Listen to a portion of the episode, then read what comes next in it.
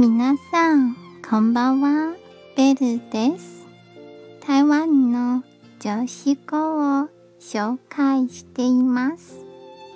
今日の言葉はこちらです。良い行いを続けるには時間がかかります。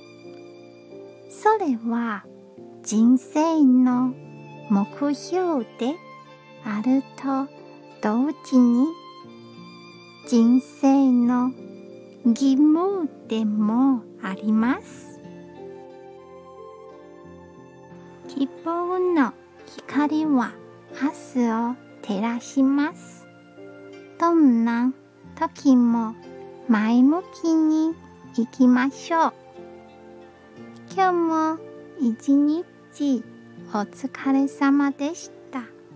ゆっくりお休みくださいね。